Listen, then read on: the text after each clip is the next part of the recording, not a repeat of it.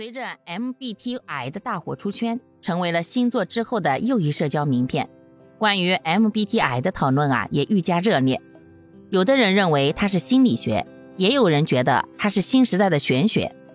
不可否认的是，同样的 MBTI 属性，让人们更愿意分享自己，也更容易获得共鸣。我们呢，并不一定要成为 MBTI 大师，但是可以愉快的吐槽一下，分享自己的快乐。至于 MBTI 到底是什么，有兴趣的可以去百度一番，这里呢我就不给大家科普了。今天想跟大家分享的主要是一些能够治愈自己的小瞬间。有的时候我们经常说生活很苦，但是我们依然能够笑着努力向前，因为一些小小的感动瞬间，一些小小的确信，就能够让我们甜很久。有这样一句话：红尘烟火气。最抚凡人心。或许当我们劳累一天之后，家里那一桌热腾腾的饭菜就能够抚平我们一天的劳累；又或者是家人一句贴心的问候，爱人一个温暖的拥抱，那一刻我们或许就瞬间被治愈了。而如果没有人的时候，有哪些办法可以治愈自己呢？其实并没有大家想的那么复杂。首先，我们要知道。自己喜欢的、想要的是什么？如果你喜欢吃，那就在家备一些自己爱吃的小零食。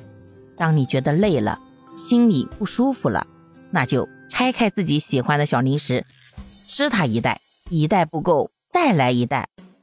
美食可以治愈自己。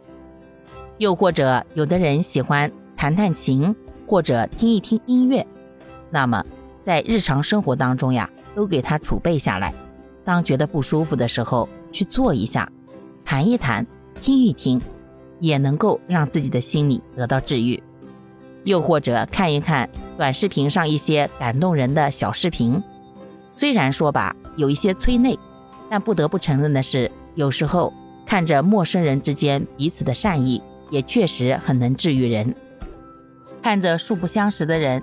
向陌生人伸出援手，那一瞬间，我们的心是不是会柔软一下，会被触动呢？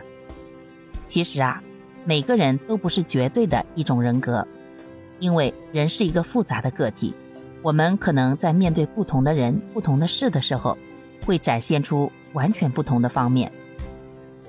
也没有哪样一种性格是绝对的完美，所以我们完全可以和自己的性格和解。接纳自己的不完美，并且发挥自己的长处，然后慢慢修炼自己的短板，争取让自己过得越来越轻松。祝大家都能够笑对生活，在平凡的生活当中提炼出更多的小美好。这些呢，就是关于我自己分享的一些能够治愈自己的小瞬间，不知道对您有帮助吗？欢迎评论区与我互动哦。